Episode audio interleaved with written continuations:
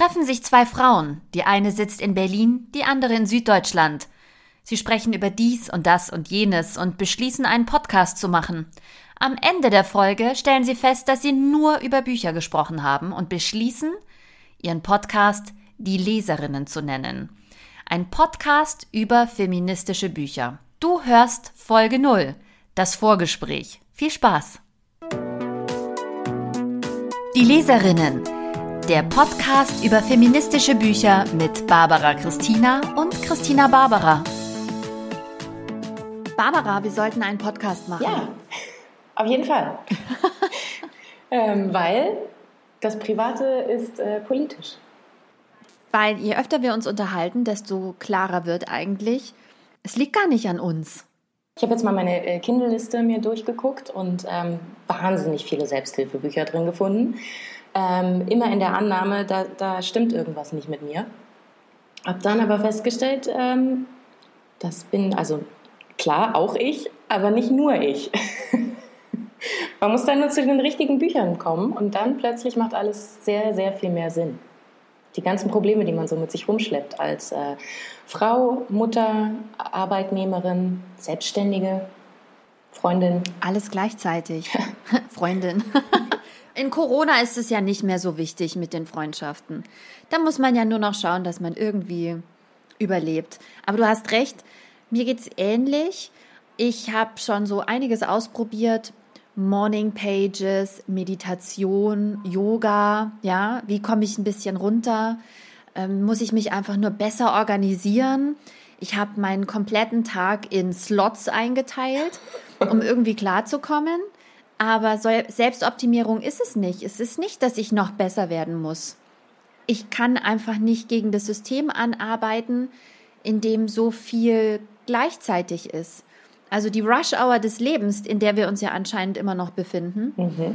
in unserem Alter, ist einfach, ähm, habe ich das Gefühl, wir sind einfach auf der ganz rechten Spur, ganz rechts hinter den LKWs. Ähm, und es ist irgendwie so mühsam wie durch Honig zu warten. Die patriarchalen LKWs.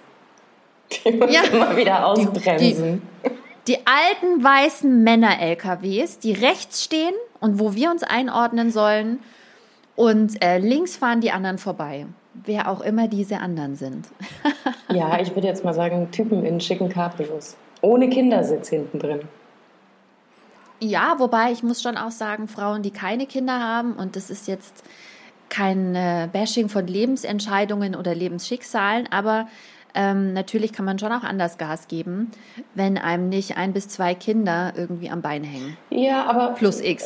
Also ich habe die Erfahrung gemacht, also nicht ich persönlich die Erfahrung gemacht, ich habe Geschichten gehört, dass äh, selbst wenn du es willst und wenn Kinder jetzt durch was auch immer kein Thema sind bei dir, bremst es dich halt auch irgendwann mal aus, das Leben, die Karriere. Also da musst du echt schon dich hart durchbeißen, um irgendwie da hinzukommen, wo du hin willst. The Glass Ceiling. Ja. Als ob wir schon so gleichberechtigt werden, da hast du natürlich recht. Die gibt es trotzdem. Ähm, allerdings kann man dann trotzdem versuchen, in ein Cabrio zu sitzen mit sehr viel PS. Ähm, ob man dann schneller ist, ist die Frage, oder ob man nicht trotzdem auf der Mittelspur hängen bleibt. Ja, du musst dich halt das trotzdem anstellen. Richtig.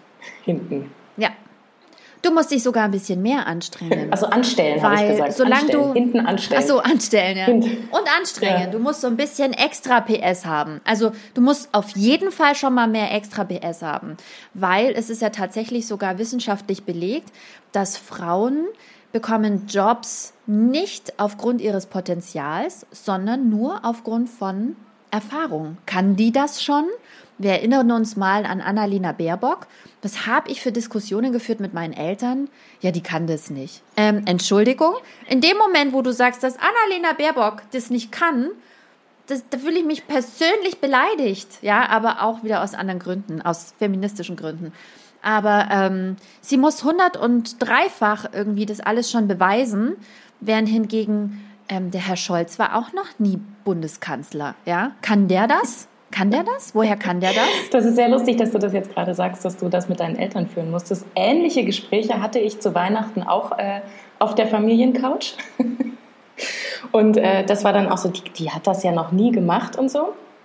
Äh, ich habe dann einen kleinen Punktesieg gemacht mit folgender Argumentation und jetzt bitte notieren.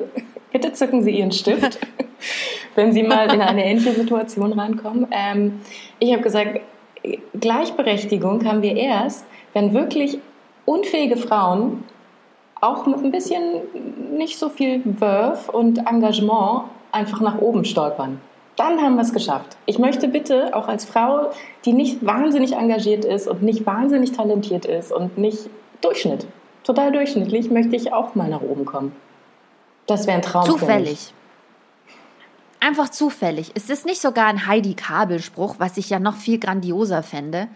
Ich glaube, das hat, hat tatsächlich Heidi Kabel gesagt. Wenn erst wenn wirklich durchschnittliche Frauen auch nach oben kommen, die nichts besonders können, sondern einfach ganz normal sind, mhm. so wie bei Männern auch, dann, dann haben wir wirkliche Gleichberechtigung erreicht. Ja, da sind wir noch weit von entfernt.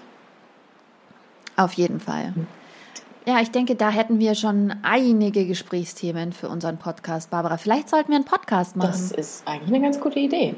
Da kann ich endlich mal mit jemandem drüber reden, über all die Bücher, die ich so lese. oh Gott, all die Bücher. Ich habe so viele Bücher gelesen und ich werde immer wütender. Und ich habe zum Beispiel auch angefangen, ganz bewusst jetzt auch Bücher von Frauen, also auch Romane von Frauen zu lesen, weil ich festgestellt habe, dass manchmal es doch knirscht, wenn Männer versuchen, mir Dinge zu erklären aus Frauensicht. So, okay, das ist also ein weiblicher Wutausbruch. You know nothing, Jon Snow. ähm, nein, das ist kein weiblicher Wutausbruch, aber nett gemeint. Also es war ein schönes Buch, ähm, alte Sorten, aber ist halt von einem Mann geschrieben. Und ich finde, an manchen Stellen hat es einfach ähm, geknirscht. Vielleicht hätte eine Schriftstellerin das anders formulieren können. Auf jeden Fall, da bin ich total bei dir. Ähm, ich muss auch zugeben, ich möchte, vielleicht ändert sich das, wenn sich Menschen ändern, aber jetzt gerade ähm, möchte ich keine Kunst mehr konsumieren von Männern, die sich ihrer Privilegien nicht bewusst sind, die sie haben. Oh Gott, hast du das, hast du das gesehen? Ich finde, wir sollten eine Rubrik haben, sowas wie der Aufreger der Woche. Hast du das gesehen? In meinem Feed aufgepoppt ist ein anscheinend Podcast. Ich glaube sogar Giovanni Di Lorenzo spricht mit Florian Illis über Kunst. Oh Gott. Oh Gott, ich müsste noch mal nachschauen. Halt, jetzt kommt der große Aufreger. Ich habe noch nicht mal angefangen. So, pass auf. Und sie sprechen darüber, konnte Frida Kahlo eigentlich malen? Ist das, ist das ironisch gemeint? Das ist ironisch, oder? Das Man kann es nur hoffen. Aber ich glaube, sie sprechen ernsthaft darüber, ob Frida Kahlo, ob die nicht overhyped ist. Ja, das ist aber auch, das ist auch eine Frau, also A, die hat die Kunst gemacht und äh, hatte keine Kinder. Ich meine, das ist ja schon mal, das ist schon mal suspekt, ne? Ja, brutal. Genauso wie diese Yoko Ono. Ich habe gerade wieder ähm, bei unserer Lieblingsautorin Liv Strömquist oh. ähm, ein ganz wunderbares Kapitel gelesen über Yoko Ono, die ja auch uns immer als so super suspekt verkauft wurde. Davon mal abgesehen, dass sie, glaube ich, schon speziell ist als Person, hat Liv Strömquist wirklich nochmal übersetzen müssen, dass einfach ähm, John Lennon anscheinend so anhänglich war, dass Yoko Ono keine Kunst mehr machen konnte. Er wollte Tag und Nacht mit ihr zusammen sein. Und nein, er hatte ja auch keine Band mehr. Und wenn er Musik gemacht hat, dann musste sie mitmachen. Und dann hat sie gesagt, ähm, wir haben eine ganz nette Sekretärin, vielleicht kannst du einfach mit ihr zusammen wohnen, weshalb er ja eine Zeit lang von Yoko Ono getrennt war, was er selbst als The Lost Weekend bezeichnet. Das Wochenende. Und es wird gerne so, ja, es wird gerne, es war länger als ein Wochenende. Ich glaube, wir sprechen von zwei Jahren. Es wird für, für Männer, von, für Männer und von Männern wird es immer so verkauft für, und dann ist er zu ihr zurückgegangen, weil mit der anderen, das war ein Fehler. Nein, Yoko Ono hat ihn zurückgenommen, netterweise. Er wollte unbedingt nach Hause. Und ich glaube, für die andere Frau war es auch anstrengend.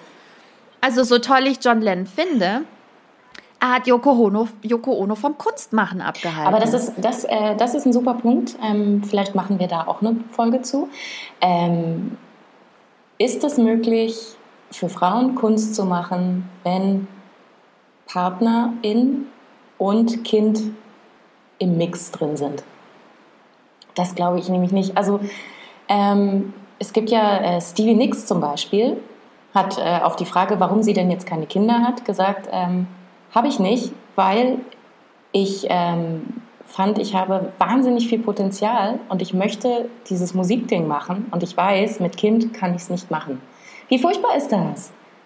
All, all ja. die Männer im Musikgeschäft haben hier, weiß ich nicht, Kinder von was auch immer, wie viele unterschiedliche Frauen. Nein, das ist jetzt ein Klischee, aber ich meine, das ist überhaupt, das ist, haben sie Kinder, haben sie nicht Kinder, ist es überhaupt gar kein Ding. Aber äh, können trotzdem weiterhin Musik machen, weil, und jetzt sind wir mittendrin, warum das ähm, Private politisch sind, politisch ist, weil sie halt jemanden haben, der ihnen da den Rücken frei hält. Und das haben wir nicht. Ja, das haben wir nicht. Und manchmal frage ich mich wirklich, ob wir nicht tatsächlich immer noch im Kopf die Steinzeit haben. Und es ist jetzt natürlich eine sehr naive, ja, manchmal bin ich ein bisschen naiv, eine bisschen sehr einfache Erklärung. Aber manchmal denke ich wirklich, warum können die Männer immer noch einfach aus der Höhle laufen? Und wir müssen mit allen in der Höhle sitzen bleiben. Warum? Also, die können einfach gehen. Weißt du, wie viel Anstrengung es kostet, etwas auf die Beine zu stellen, während man ja, okay. Wie, in der wievielten Minute dieses Podcasts sind wir? Ich sage das Wort Mental Load an meine Nerven zehrt, ja, und zerrt. Ähm, und Männer kennen das Problem einfach gar nicht. Auch darüber müssen wir sprechen. Ich glaube, Männer verstehen das Konzept von Mental Load allein deshalb nicht, weil sie sich diese extra Gedanken gar nicht machen. Ja, das ist super. Das sind jetzt, das sind jetzt nochmal äh, zwei Folgen, die du gerade aufgeworfen hast. Zum einen äh, immer großes Bravo für Mental Load, da bin ich gerne dabei. Da habe ich auch wirklich viele Bücher zugelesen. Ähm, das kann man super angehen. Aber äh, nochmal kurz zu der steinzeitlichen Höhle. Äh, also es gibt ja schon auch äh, Theorien, dass die steinzeitliche Höhle sehr, sehr viel gleichberechtigter war, als wir sie jetzt so hinstellen. Und es auch, wird auch immer wieder, passiert auch immer wieder, dass, äh, dass Funde, die so einsortiert werden, wie, was war denn das nochmal, der, der große Wikinger-Kriegerfürst, war eine Frau. Ich glaube, dass, also in der Vergangenheit war das, war das schon alles, das ist, das ist eine neuzeitliche Entwicklung. Das ist eine neuzeitliche Entwicklung und dazu habe ich auch tolle Bücher gelesen, wie zum Beispiel ähm, warte mal, wo haben wir es denn hier? Äh, die, die Erfindung der Hausfrau von Evke Rolfes. Äh, Geschichte einer Entwertung, dass es auch wirklich noch gar nicht so lange her ist, äh, im 17., 18. Jahrhundert, da begann es für uns zu kriseln. Und davor war, es klar, dass man als Frau auch Haushaltsvorstand ist, dass, äh, dass Hausarbeit äh, hier Fachkräfte erfordert jede einzelne dieser wahnsinnig vielen Tätigkeiten, die wir als äh, moderne Hausfrau erledigen, ähm, das sind ungefähr 20 Fachkräfte, die damit beschäftigt sind, diese Dinge zu tun. Das ist verrückt, dass das eine einzige Person tun soll. Komisch, dass wir äh, in den Burnout schlittern und am Ende nur noch schreien. Ja, absolut. Zitat von jemandem, den ich sehr gut kenne. Was, so teuer ist es, wenn zweimal die Woche jemand kommt und unser Haus dreieinhalb Stunden putzt? Und ich so, ja, kannst mir auch das Geld geben. Ups, jetzt habe ich es doch verraten. Aber es ist unglaublich, wie alles abgewertet wird, was wir tun. Das ist ja das Absurde. Also in dem Moment, wo Programmieren ein Job für Männer wurde und nicht mehr für Steckverbindungen von Frauen, ähm, wurde der Job aufgewertet. In dem Moment, wo Frauen pflegen und Krankenschwestern sind, wird der Job abgewertet. In dem Moment, wo Männer nicht mehr Sekretäre sind, sondern Frauen, wird der Job abgewertet. Ein Sekretär war ein Assistent. Eine Sekretärin holt Kaffee. Zumindest in dem allgemeinen Klischee, das man davon abspeichert. Und es ist ein gesellschaftsweites Klischee.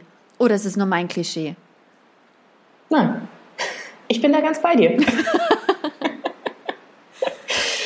Ich habe mir auch notiert, wir sollten eine Folge über Wut machen und ich werde sehr viel über Corona sprechen und ich werde sehr wütend sein. Ja, und dafür würde ich dir folgendes Buch empfehlen. Speak Out, die weibliche Wut von Soraya Kermali. Ich hoffe, ich habe sie richtig ja ausgesprochen. Noch, wir können ich ja wollte mal einladen, es noch recherchieren, oh, wenn ich es falsch gemacht habe. Seraya. Aber es Wir ist wirklich, auf es jeden ist ein Fall ganz, auch ganz über tolles, die Erschöpfung ähm, der Mütter sprechen. Ja, aber also äh, Speak Out, die weibliche Wut, es ist fantastisch. Es hat so viel gechannelt bei mir. Es war dann nämlich nicht, äh, ich bin hysterisch und reagiere über, sondern natürlich, das ist eine völlig normale Reaktion. Und wenn wir dieser völlig normalen Reaktion nachgehen würden, immer, also meistens, dann, äh, dann könnten wir wahnsinnig viel verändern. Wir müssen das nutzen. Nein. Wir dürfen uns nicht dafür schämen. Barbara. Sei ein liebes Mädchen. Du hast doch das hübsche Kleid heute an. Jetzt lächel mal fein. Nein, nein, nein, nein. Deinen Willen kriegst du nicht. Sei mal lieber brav und lieb. Sei ein liebes Mädchen. Du kannst doch jetzt nicht so ausflippen und hysterisch werden. Davon abgesehen würde mich mal wirklich interessieren, ob man nicht mal eine statistische Erhebung machen könnte. Ach nein, ist ja ein Frauenthema, da fragt keiner. Aber wie viel Prozent der Bevölkerung hm, in Deutschland wissen denn, woher der Begriff hysterisch kommt? Dass man Frauen die Gebärmutter entfernt hat und andere Geschlechtsteile, in der Hoffnung, dass sie dann nicht mehr so ausflippen Wenn sie und mehr dem männlichen Ideal von Gleichgewicht und Entspanntheit entsprechen. Ja gut, außer er ist cholerisch, aber dann ist er auch sehr engagiert in allem, was er tut. Ein Choleriker ist ja einfach wahnsinnig engagiert und naja, das wird er auch schnell verziehen. Der arme Choleriker, der kann ja auch nicht anders, ne? Ja, und Hast du schon mal von einer Cholerikerin gehört? Ich noch nie. Nein, das sind die Ich habe nur von hysterischen Weibern. Ja, hysterisches Weib. Die flippt schon wieder aus. Die hat wohl ihre Tage. Ja, und? Selbst wenn sie ihre Tage hat. Be jealous. Ja, it's a machine. Also darüber können, also darüber rede ich auch wirklich wahnsinnig gerne über die Periode und ähm, dass das so toll ist, was unser Körper da macht und ähm, welche Wellenbewegungen wir innerhalb eines Mondzyklus durchgehen, ähm, von äh, introvertiert nach innen gerichtet und Dinge verarbeiten zu ähm, der fruchtbare Höhepunkt. Als Kind sind wir wahnsinnig outgoing und äh, da geht dann alles ähm, bis zu kurz bevor die Tage einsetzen, äh, Wut, wütend. Ähm, hier kurzen Prozess machen, Dinge entscheiden. Äh, hier jetzt reicht's. Also das ist Wie hat Theresa Bücker so schön gesagt, ich glaube, Frauen mit PMS könnten Weltkriege anzetteln, aber halt auch nur kurz. Ja, also wir kriegen sie auch dann wieder hin. Deshalb müssen wir, wir sollten dabei auch über Woman on Fire sprechen, mhm. die Wechseljahre. Ähm, wir sind ja schließlich jetzt hier auch nicht mehr 25. also also mein ähm, auch ein Uterus Buch, schon. was mich wahnsinnig wütend gemacht hat. mein Uterus schon. Ey, mein Uterus übrigens auch, sagt meine Gynäkologin. Die schaut tipptopp aus. Da schaut alles prima aus. Aber es hat mich so wütend gemacht, dieses Buch Woman on Fire. So wütend. Also, wenn ich mich nicht ernst genommen fühle, das ist was, was mich schon immer umtreibt, mein ganzes Leben, dann flippe ich aus. Aber echt big time. Zu Recht. Ähm, ich, denk, ich denke, das könnte in diesem Podcast ab und zu passieren, dass ich wütend Oh, das bin. fände ich ganz, ganz toll, wirklich. Du bist vielleicht die Einzige, die das sagt. Nein, es ist so wichtig. Es ist so wichtig, wütend zu sein. Und es ist so wichtig, dass man sich mit seiner eigenen Wut versöhnt und dass man sich nicht mehr dafür schämt oder sie unterdrückt, sondern dass sie raus muss. Und jeden, Ich der einen dafür auch- kritisiert, der hat es nicht verstanden. Das stimmt. Das sind ja aber auch meistens weniger Frauen, die einen. Ja, dafür die sagen immer, genau so ist es. Und machen mit. Endlich sagt es mal jemand. Auch schön. Ja, Hormone sind krass und ich finde. Aber Wechseljahre, du warst noch bei den, bei den erstaunlich. Nicht abschweifen. Ja, Wechseljahre, aber- wichtiges, Okay, wichtiges, wichtiges. Thema, weil äh, uns wird natürlich auch eingeredet, dass wir dann nichts mehr wert sind, wenn wir keine Babys mehr auf die Welt bringen können. Darüber sollten wir mal Dabei reden. ist es die Hälfte unseres Lebens, die wir Ja. dann noch vor uns genau, haben. also äh, du bist keine Babymaschine mehr, also ähm, raus mit dir und überhaupt kriegst du dann Falten. Also bei George Clooney ist sexy, bei Frauen ist es scheiße. Und jetzt lifte dich. Oder botoxe dich. Hey, aber grundsätzlich schon über 40, über 40 noch ein Kind kriegen ist schon auch krass. Ich meine, du lebst ja auch nicht für immer, ja? Du kannst doch nicht über 40 noch ein Kind kriegen. Das ist so egoistisch. Ich meine, wie alt ist denn dann, wie alt bist du denn dann, wenn das Kind Abitur macht? Äh, Entschuldigung, wie alt ist George Clooney, wenn sein Kind Abitur macht? Moment, wie alt ist Heinz Hönig? Heißt der Heinz Mhm, Hönig, dieser ja. Schauspieler? Der ist gerade mit 70 Vater geworden. Da sagt keiner, spinnt der, sondern, ach schau, wie süß, so eine süße kleine Familie. Ja, der hat ja auch die junge wie alt Frau ist die dazu. Frau? Ja, die überlebt dann hoffentlich. Ja. Aber ähm, genau, also wirklich, lass uns da gerne drüber reden, das Ausrangieren der Frauen. Man ist ja auch in so einem Niemandsland. Ich habe jetzt gelesen, zwischen 40 und 50 ist man als Frau in so einem Niemandsland. Was, was bist du denn jetzt noch? Bist du, du bist nicht mehr so top fruchtbar, du bist auch nicht mehr so süß, äh, du bist aber auch noch nicht alt. Was, was, was ist das? Es gibt keine Vorbilder. Deine es einzige Chance ist, die, nein, die einzige Chance ist, dass du jünger geschätzt wirst. Du kannst natürlich hart an dir arbeiten und ähm, in Schönheitsoperationen. Das ist hier jetzt nichts Abwegiges. Es ist kein bunte Talk, Leute. Ähm, Botox ist in der Mitte der Gesellschaft angekommen. Das machen alle. Und das machen wir doch nicht nur, um uns selbst schöner zu fühlen, ja, einen alten Scheiß, sondern das machen wir, damit wir nicht so fertig aussehen, damit wir immer noch die perfekte Mischung aus süß und sexy sind. Und deshalb gehen wir auch joggen und zum Yoga. Und ähm, niemand will ausrangiert sein. Wer Mutter wird, der erlebt es schon, dass wenn du den Kinderwagen schiebst, verschwindest du aus der Wahrnehmung von vielen Menschen. Du wirst nicht mehr gesehen als Frau. Das ist, das du bist ist ähm, eine Mutter. Ja, Evidenz dazu, die Beweisführung. Und zwar ähm, habe ich äh, ich habe mal in der WG gewohnt mein, ähm, und mein Ex-Mitbewohner habe ich dann irgendwann mal wieder getroffen und äh, er meinte, ach Mensch, wie geht's dir? Was hast du so gemacht? Ewig nicht gesehen. Und ich so, äh, doch, also ich habe dich im Supermarkt gesehen. Ich äh, bin da mit meinem Baby einkaufen gewesen. Ich habe dir noch zugewogen, aber du hast mich nicht gesehen. Witzig. Das ist krass. Das ist krass. Und er meinte, oh ja, das kann, ja, stimmt. Frauen mit Kinderwägen sehe ich eigentlich auch nicht. Ja. Neulich hat sich jemand auf äh, Twitter echauffiert, er hätte einer Mutter mit dem Kinderwagen aus der Bahn geholfen, die hätte sich nicht bedankt. Oh. Und ich sage, okay, hier die Übersetzung. Die ist sehr, sehr müde.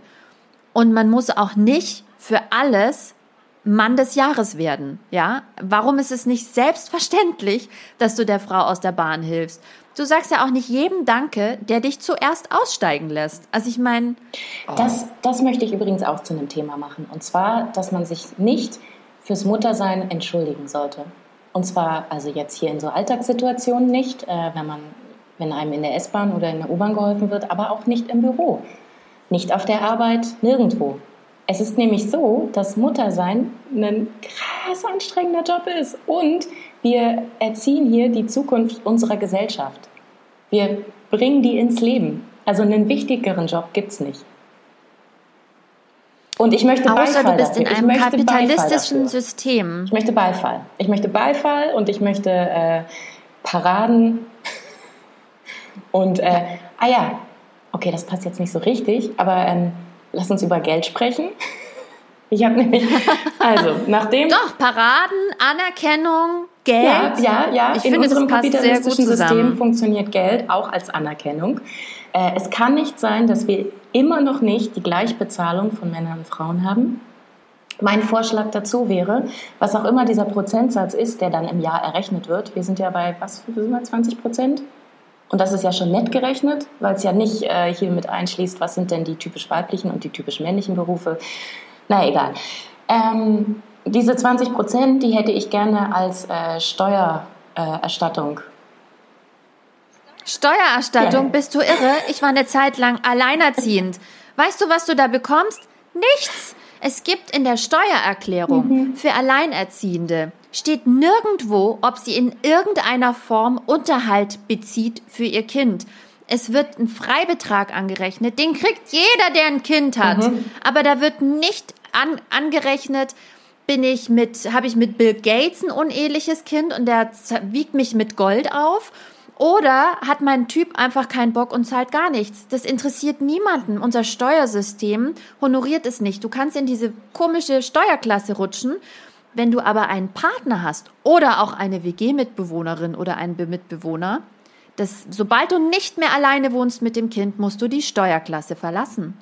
Was ist denn das für ein Scheiß? Was ist das für ein Scheiß? Ja. Es ist unglaublich. Es ist unglaublich. Und nein, man kann nicht Vollzeit arbeiten mit Kindern. Und wenn man es tut, dann braucht man Unterstützung und Struktur. Und diese Strukturen, die man auch durch Geld sich erkaufen kann. Das ist vielleicht eine Überraschung für manchen Mann, aber Geld hilft da, ja. Betreuung, Babysitter. Dann geht es, ja. Aber ansonsten ist es sau schwierig und die Frauen krepieren innerlich meinetwegen, vielleicht auch äußerlich. Ich finde es unfassbar. Unfassbar. Ja, also, und das auch auch dafür wünsche ich mir eine Folge. Lasst uns über äh, aktuelle Arbeitszeitmodelle sprechen. Diese 40-Stunden-Woche ist erfunden worden für einen Hauptverdiener, nennen wir ihn Herbert, geht ins Büro, arbeitet 40 Stunden, kommt nach Hause, ruht sich aus. Äh, Ursula, währenddessen seine Frau, ist zu Hause, kümmert sich um die Kinder, kümmert sich um den Haushalt, hält ihm den Rücken frei. Das ist das einzige Modell, wie 40 Stunden aufrechtzuerhalten sind. Ähm, also mit Kindern. Natürlich, wenn du, wenn du noch keine Kinder hast, dann bist du in dieser Illusion als Frau, dass wir doch alles erreicht haben mit dieser Gleichberechtigung, Gleichstellung. Da ist doch überhaupt gar kein Problem.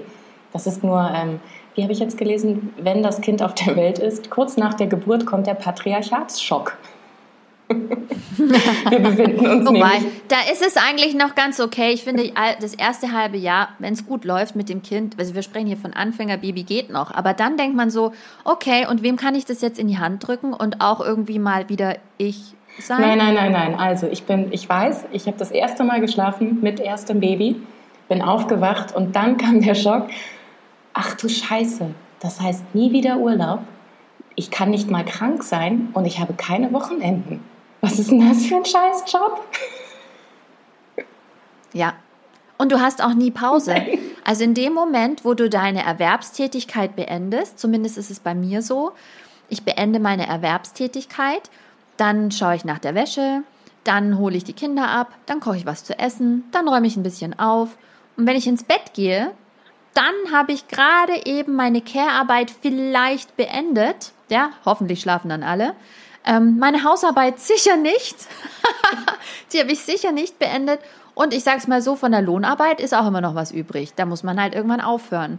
Aber ähm, man ist in einem ständigen Perpetuum mobile, in dieser Rush-Hour des Lebens und hat aber einfach noch ein paar Päckchen dazu bekommen. Ja. Es wird nicht weniger, es wird immer, immer mehr. Und, und da kommen wir direkt zu Corona, dann kommt auch noch Homeschooling. Homeschooling. Ich habe ein halbes Jahr Homeschooling gemacht ähm, und die anderen Bröckchen, die zähle ich jetzt nicht mit. Aber ich mache das nie ja, wieder. Ja, das waren quasi drei, Vollzeitjob, drei Vollzeitjobs auf einmal. Das ist zum einen den Job, den man hat, um Geld zu verdienen. Das ist zum anderen äh, die Klärarbeit, die man für Familie, Haushalt etc. aufbringt. Äh, und dann ist man plötzlich noch Lehrerin.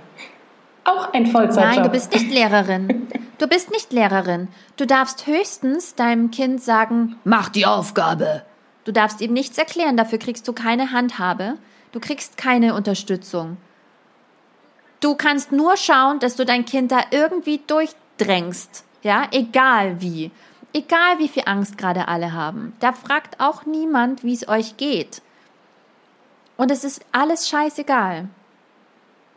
Und du bist aber dafür verantwortlich. Da wären wir bei dem, was Mental Load ja eigentlich so schlimm macht. Diese Verantwortung, die man die ganze Zeit für jeden Scheiß trägt. Ja, ganz kurz, ganz kurz. Ähm, also während Corona hatte ich ein Neugeborenes und musste Homeschooling machen.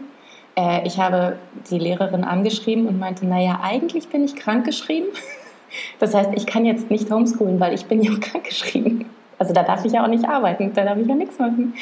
Äh, hat sie gesagt, ist mir egal ne, Verantwortung tragen.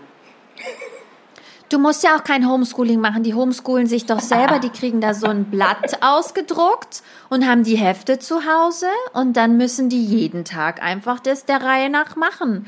Und dann müssen die halt sich selbst fragen, wenn sie was nicht verstehen. Bei uns wurde, mir wurde das so erklärt, dass ich da ja gar nicht helfen muss. Ja, ja, nee, also du darfst also auch nicht helfen, weil wenn du hilfst, dann hast du leider versagt. Dann sind nein, sie nicht selbstständig nein, nein. genug es ist auch noch viel krasser, wenn du hilfst, dann ist es außerdem noch asozial. Weil es gibt ja auch Kinder, denen nicht geholfen wird. Weshalb ja auch die Betreuung in der Schule nicht Homeschooling-Unterstützung beinhaltet hat.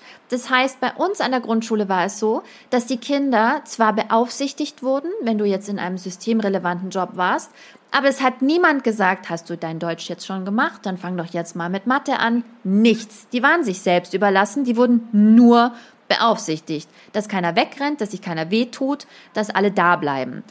Und warum? Weil ansonsten wäre es ja ungerecht den Kindern gegenüber, die nicht betreut werden. Hm. Buff, mein Kopf explodiert. Hm. Und dann kamen die Kinder nach Hause und die Menschen, die Menschen, ja, Frauen und Männer aus systemrelevanten Berufen, haben gesagt, und Schatz, hast du alles fertig, was du heute machen solltest? Nee, ich habe erstmal ähm, Sachunterricht und äh, Musik und Deutsch war lustig, Mathe habe ich noch. Ja, toll.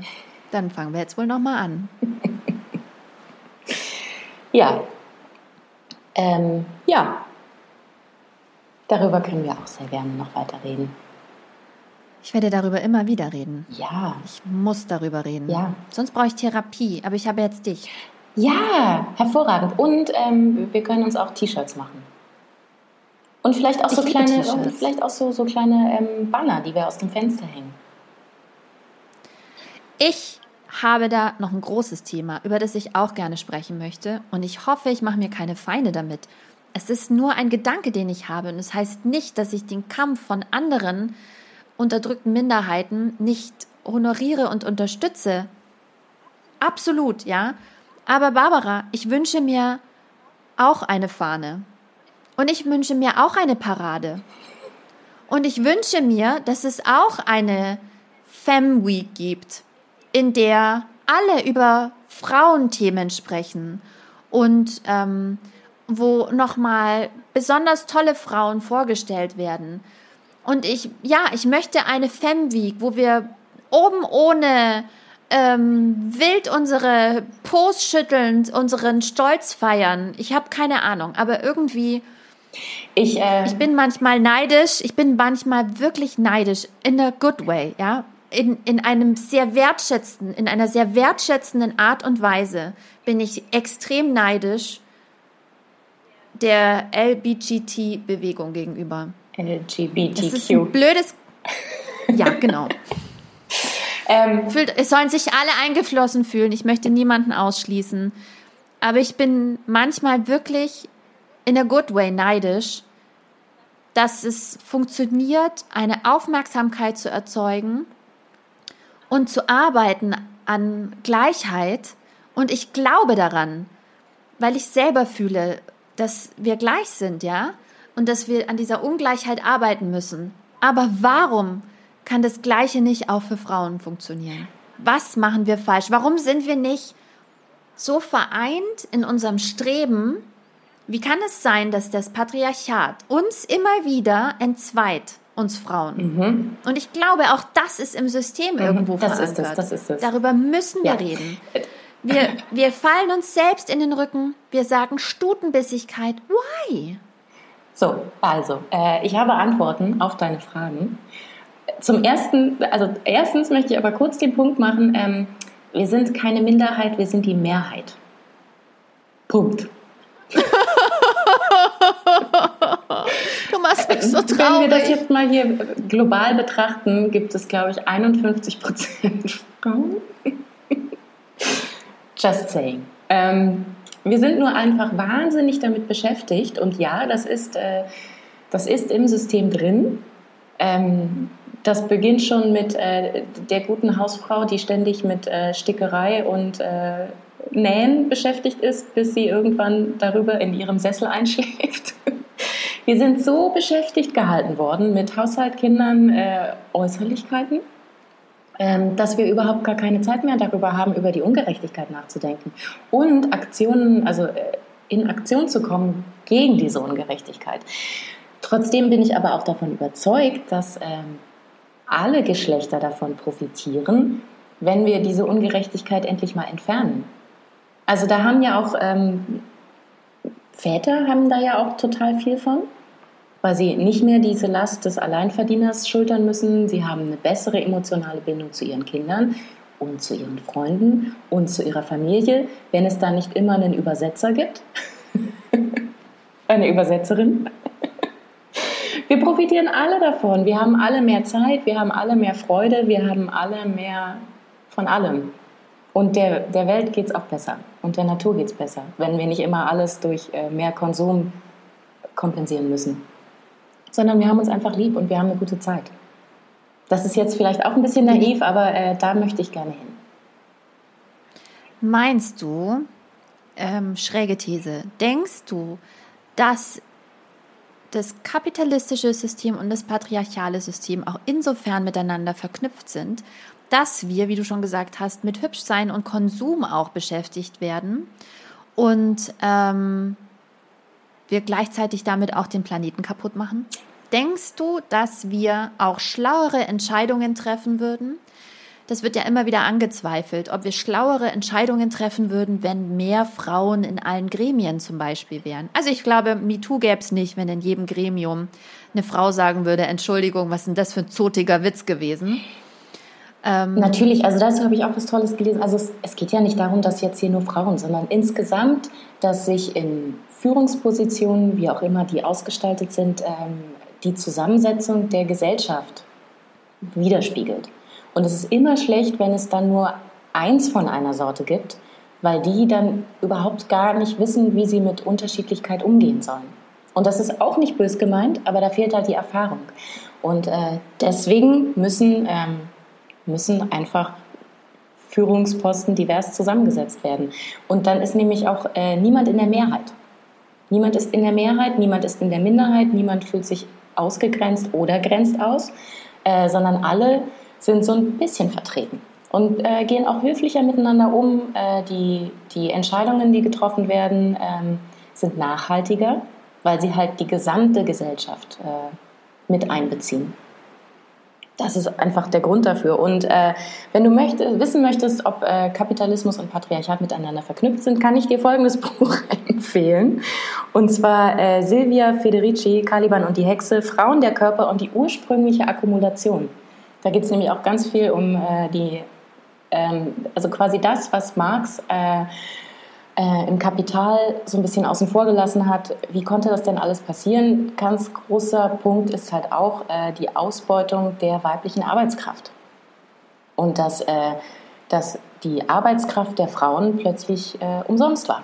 Und nur darauf stützt sich das gesamte kapitalistische System. Also natürlich auch auf vieles andere, viele andere Ausbeutung, aber ich meine, so eine Frau haben halt die meisten dann auch zu Hause sitzen gehabt. Brutal. Da wären wir dann übrigens, auch bei, die Politik ist politisch, nicht nur das Private ist politisch. Wir schaffen es ja noch nicht mal, unsere politischen Gremien paritätisch zu besetzen. What the fuck? Mhm. Ja? Also wenn ich nicht die Minderheit bin, warum sitzt dann nicht die Hälfte Frauen im Landtag, im Bundestag? Warum ist es nicht Gesetz? Also das ich finde, halt, das sollte Gesetz genau, sein. Das ist ähm, jetzt zurückgekreiselt zu, äh, zum weihnachtlichen Familiensofa, ist das auch wirklich überraschend, dass auch die ältere Riege von Frauen da ein großes Problem mit hat ähm, mit, den, ähm, mit der Quote. Riesen Streitthema. Ich dachte, da spreche ich mal was an, wo irgendwie alle hier äh, dabei sind und das, da kann man friedlich mal ein Thema finden, wo man sich nicht in die Haare kriegt es ist überhaupt gar nicht so. Das ist krass. Ähm, ich glaube, da fühlen sich auch äh, Frauen, ältere Frauen, so ein bisschen auf den Schlips getreten, dass dann ihre, ihre Lebensleistung entwertet wird, weil sie haben sich ja da hochgebissen oder wie auch immer. Ähm, und jetzt wird, soll das dann einfach verschenkt werden. Aber es ist ja nicht verschenkt, es ist ja total wichtig, weil, okay, dann kommen halt auch ein paar äh, inkompetente Frauen dahin über die Quote. So what? Da sind auch sehr viele inkompetente Männer über die Männerquote nennen wir es Patriarchat, äh, reingekommen. Und dann ist es dann halt mal so. Und äh, dann wird sich das alles zurechtruckeln. Aber ohne die Quote passiert da gar nichts. Dann haben wir die gleiche Same Same, was wir hier, seitdem wir versucht haben, das Frauenwahlrecht zu installieren äh, im 19. Jahrhundert. Da, wie lange sollen wir noch warten? Nochmal 100 Jahre? Nochmal 200 Jahre? Ich habe keine Ja, und Bock mehr. vielleicht sollten wir uns wieder Banner umhängen und vor dem Landtag demonstrieren und sollten sagen, pro Quote, pro Parität. Ähm, das macht aber keiner. Komisch. Wir haben nämlich dafür gar keine Zeit, Ja. weil uns nämlich das kapitalistische System jetzt auch noch erklärt, dass wir wirklich nicht nur, bis wir Kinder haben, so einen kleinen Bürojob machen sollten, sondern wir sollten wirklich nach Karriere streben. Und ich frage mich manchmal, das ist natürlich eine schwierige Diskussion, aber wie sehr ist dieses Streben nach Karriere wirklich intrinsisch oder ist es das, was wir glauben, was wir von außen erfüllen sollten? Also, das alte Bild war, sei schön brav, sei schön hübsch, mach dem Mann ein schönes Abendessen, ähm, lerne schnell kochen. Ja, die junge Hausfrau, die macht sich nochmal hübsch. Die sagt in der Kittelschürze Tschüss bis heute Abend und kurz bevor er kommt, macht sie die Lockenwickler raus, damit sie auch wirklich schön und frisch ist für den Abend mit ihm, ja? Und das neue Bild ist, du bist all das, was ich gerade erzählt habe und mega fit, ja? Du bist super fit. Du bist mit 50 noch Jennifer Lopez, die wirklich leider echt nicht zum Vorbild taugt. Ah, apropos Vorbild, kurze Klammer, Madonna, wir müssen über Madonna sprechen. Und jetzt soll ich nicht nur schön, am liebsten auch ein bisschen dumm, aber auf jeden Fall ähm, zugeneigt sein. Mensch, schlau, dann bitte zugeneigt. Aber ich soll auch noch total erfolgreich sein. What the fuck? Und- und- Will ich das wirklich selbst? Oder ist es so, wie Simone de Beauvoir sagt, du kannst es gar nicht selber wollen, weil das, was du als, als Frau wahrnimmst, ist schon gefiltert durch alles, was um dich rum ist. Du kannst die Welt gar nicht sehen, weil du eigentlich immer nur als Frau siehst und nicht als Mensch. Und ich möchte noch hinzufügen, hinzufügen ähm, wenn du jetzt im Bild der äh, Lockenwickler herausmachenden Hausfrau, die äh, freudestrahlend ihren Mann des Abends begrüßt, bist, gibt es ja auch noch den Aspekt des, äh, damals hast du den ehelichen Beischlaf ertragen. Es war auch im Gesetz verankert, dass er vollzogen werden muss, regelmäßig. Und du darfst nicht zu angewidert dabei sein. Nein, heute musst du es auch noch wollen und genießen und äh, hier dir tausend Dirty Tricks ausdenken und äh, Sex Positive und äh, das alles nach diesem Arbeitstag. Natürlich. Weil du musst das natürlich. wollen, du musst deine Unterdrückung wollen. Also ich meine, Sex ist jetzt keine Unterdrückung, aber äh, als Dienstleistung verstanden, dann, naja, da können wir auch gerne nochmal Das drüber gehört sprechen. alles dazu. Das gehört alles dazu. Und ich habe übrigens noch eine Anmerkung, ähm, die Hinweise zu den ganzen Büchern, von denen du die ganze Zeit redest, die musst du in die Shownotes packen. Das mache ich auf jeden Fall. Ich habe mir nämlich hier schon eine Liste gemacht, die kann ich einfach kopieren. Schlau. Was du alles schaffst neben deiner Erwerbstätigkeit, deinen Kindern und dem so gut aussehen. Ah. Das Geheimnis ist, ich schlafe nicht. Das ist so schlau, das mache ich auch nicht. Also, du weißt, was ich meine. Nicht, nicht ist ja positiv, aber ich schlafe auch nicht. Ein Glück ist es ein Podcast und keine Videoshow. Aber mein Traum ist ja, dass wir vielleicht irgendwann mal einen Live-Podcast irgendwo machen, Barbara. Das würde nämlich bedeuten, dass wir auch die Distanz zwischen uns überwinden und noch ein weiteres Thema besprechen können, und zwar Stadt-Land-Flucht sozusagen. Oh, danke, dass du's denn erwähnst. Du wohnst Danke, ja in der er- großen ja. Stadt. Unsere beiden unterschiedlichen ähm, Lebensmodelle. Und trotzdem äh, telefonieren wir ein bis zweimal die Woche und tauschen uns über alles aus. Jeder Weg geht. Genau, jetzt du. Genau, Stadt, denn Barbara wohnt in Berlin und ich wohne in der Nähe von Stuttgart auf dem Land. Ich finde, es ist ziemlich ländlich, aber es gibt hier noch immer, immer noch ein paar Läden. Der Benchmark ist, es gibt einen Drogeriemarkt und es gibt mehrere Bäcker. Es gibt hier sehr viele Orte, die haben keinen Drogeriemarkt und keine Bäcker. Und wir haben auch Supermärkte. Ja, du musst dich Und einen S-Bahn-Anschluss. Ich finde es ich find's traumhaft schön bei dir. Aber worüber wir reden können, ist über ähm, die unterschiedliche Kinderbetreuung und der Zugang dazu. Und äh, zu der Idee, die die Politik dahinter vertritt. Warum diese Kinderbetreuung so unterschiedlich ausgestaltet ist. Wir können auch über geplatzte Illusionen sprechen, wie zum Beispiel, als ich klein war, war Helmut Kohl Kanzler und er war groß Und in meinen Augen war er erwachsen und bestimmt auch sehr schlau. Heutzutage habe ich da jede Illusion verloren. Helmut Kohl war einfach ein echter Idiot, der Bundeskanzler war. Was er familienpolitisch da vorantreiben wollte ähm, und, oder vorangetrieben hat, ja, ist unfassbar. Er hat uns zurückgeschleudert. Diese ganzen Nachkriegsmänner, die alle kaputt zurückkamen. Und ein System, was mit Frauen funktioniert hat, über Frauenarbeit, über Frauenorganisationen, über Frauenkraft und Einsatz, das haben sie einfach kaputt gemacht und haben gesagt, wir sind zurück und jetzt machen wir euch extra klein, damit wir überhaupt noch mal einen Fuß auf den Boden kriegen. Es macht mich so wütend. Speak out. Die weibliche Wut. Wir sind so woke und wir müssen auch zwischendrin müssen wir so Sachen sagen, damit man uns auch die Street Credibility ähm, abnimmt, auch wenn wir schon. Ich habe keine Zeit mehr für Street Credibility. Ich bin da jenseits. mein Uterus mag Ich lese sein. einmal mein Kindle leer. Aber ich, ich lese mein Kindle leer und dann ist auch gut. Du wohnst in Berlin Mitte, erzähl mir nichts. Trendvulkan Berlin Mitte. Du kannst dem, dich dem gar nicht entziehen. Das geht automatisch, wenn du dir einen Kaffee holst, machen die Trend in deinen Kaffee. Hier kann man sich gar keinen Kaffee holen. Wenn ich vom, vom, vom Kindergarten komme, komme ich an keinem Bäcker, an nichts, an, nicht mal an der Tankstelle vorbei. Und würde ich auf einen Spielplatz gehen, was bei diesem Wetter im Moment nicht mein Ideal ist, dann würde ich da praktisch mit der Thermoskanne sitzen. Das ist hier Outback, ja? Kollwitzplatz, Samstag, Weißwein, Spielplatz. It's not happening. Hier gibt es nicht mal Flohmärkte. Hier gibt, Moment, doch, hier gibt es Flohmärkte. Aber Weißwein, Weißwein Aber, und äh, Kinder kannst du doch hier äh, bei deinem Spaziergang im Herbst über die Weingüter. Kleine Weinprobe. Das ist der, das, das ist der neue Plan, ja. Ja, ja. Ich werde dann mein sehr urbanes Lastenrad von Hofladen zu Hofladen fahren und werde das geile Zeug einkaufen. Cool. Und trinken und dann natürlich schieben. Äh, hier gibt es den Weinexpress. äh, da passt das Lastenrad nicht rein, aber wenn ich ein normales Rad nehme, dann gibt es hier einen Bus, der fährt dann wieder zurück und der hat so Fahrradanhänger. Ach, gucke, geht doch. Geht doch. Politik ja. kann sich doch hier ähm, bewegen. Oder Wirtschaft? Ja, schwierig. Also auf dem Land ähm, Verkehr. Sowas wird dann kompensiert. Und was ist mit der Kinderbetreuung?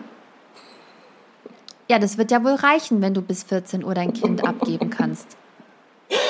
Ah nein, 13.50 Uhr, es ist Corona, es dürfen nicht alle Eltern gleichzeitig ihre Kinder abholen. Natürlich haben wir den frühen Slot erwischt. Wir haben nicht 14.10 Uhr, wir haben 13.50 Uhr.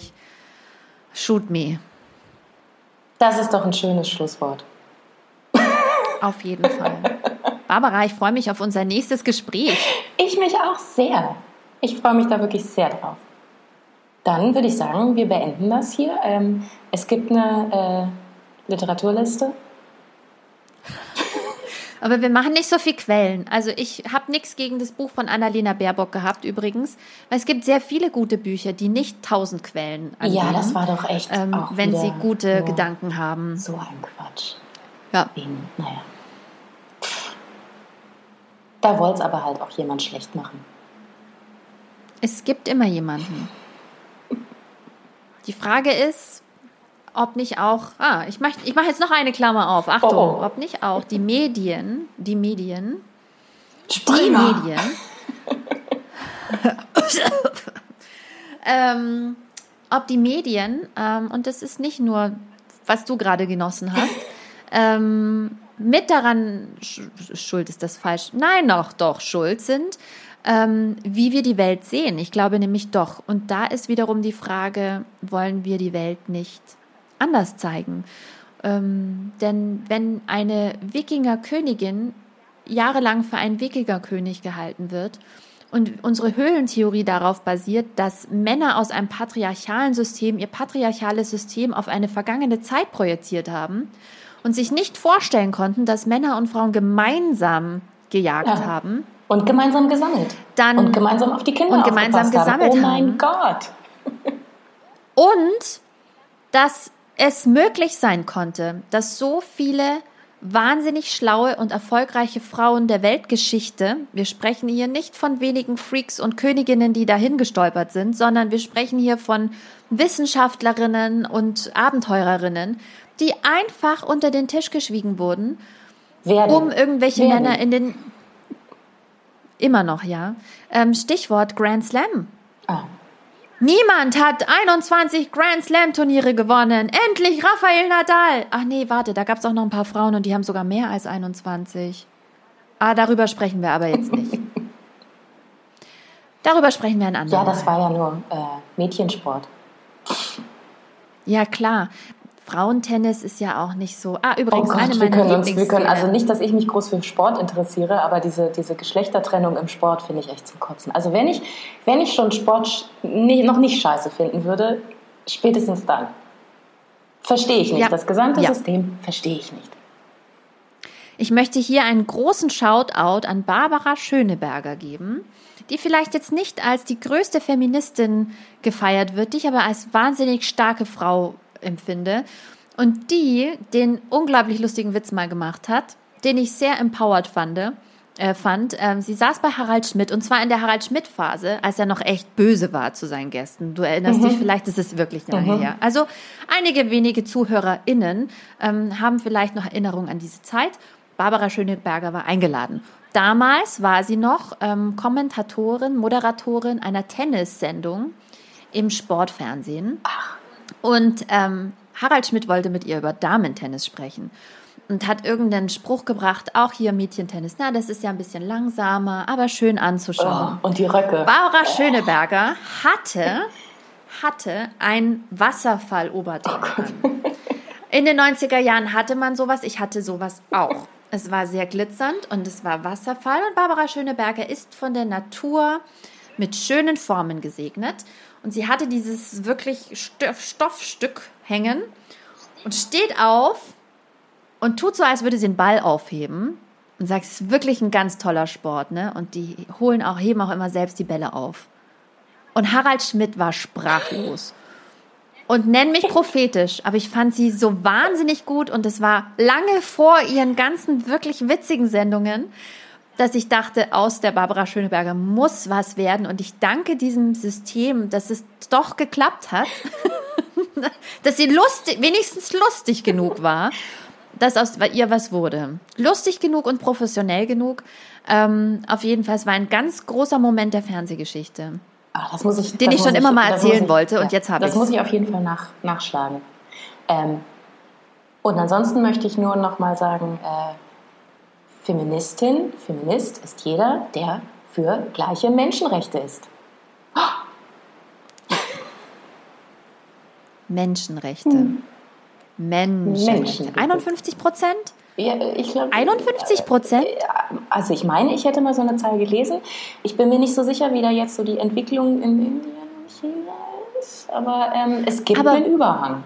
Und, ähm, aber warum, warum ist dann das männliche, das Ideal, also der Ausgangs, das Ausgangsprodukt ist für Männer, also Sicherheitsgurte, Medikamente. Das wird für Männer hergestellt mhm. und nicht für nein, Frauen? Nein, nein. System. Tja. Wow. Mhm. Also da über Daten. Es liegt gar nicht an uns, über, es liegt an dem System. Ja, ja, über äh, Diskriminierung mit Daten da äh, gibt es auch ein Buch. Mist, das habe ich nicht aufgeschrieben. Aber das äh, packe ich dann auch nochmal in die. Vielleicht erzählst du einfach die nächste Sendung davon. Ja. Ach toll, dann haben wir schon was. Daten. Toll. Und dann, dann werde ich auch äh, hier mit den richtigen Zahlen aufwarten. Nicht so Halbwissen. Gefährliches Halbwissen ist schlecht. Bringt einen in Verruf. Ja. da wird man auch nicht Fakten. Kanzlerin. Nee. So wird man nicht Kanzlerin, Barbara. Und ich werde die Quellen bereithalten. Fantastisch. So kenne ich dich. Dann. Bis zum nächsten Mal. Ich freue mich ich schon. Ich mich auch. Tschüss. Tschüss.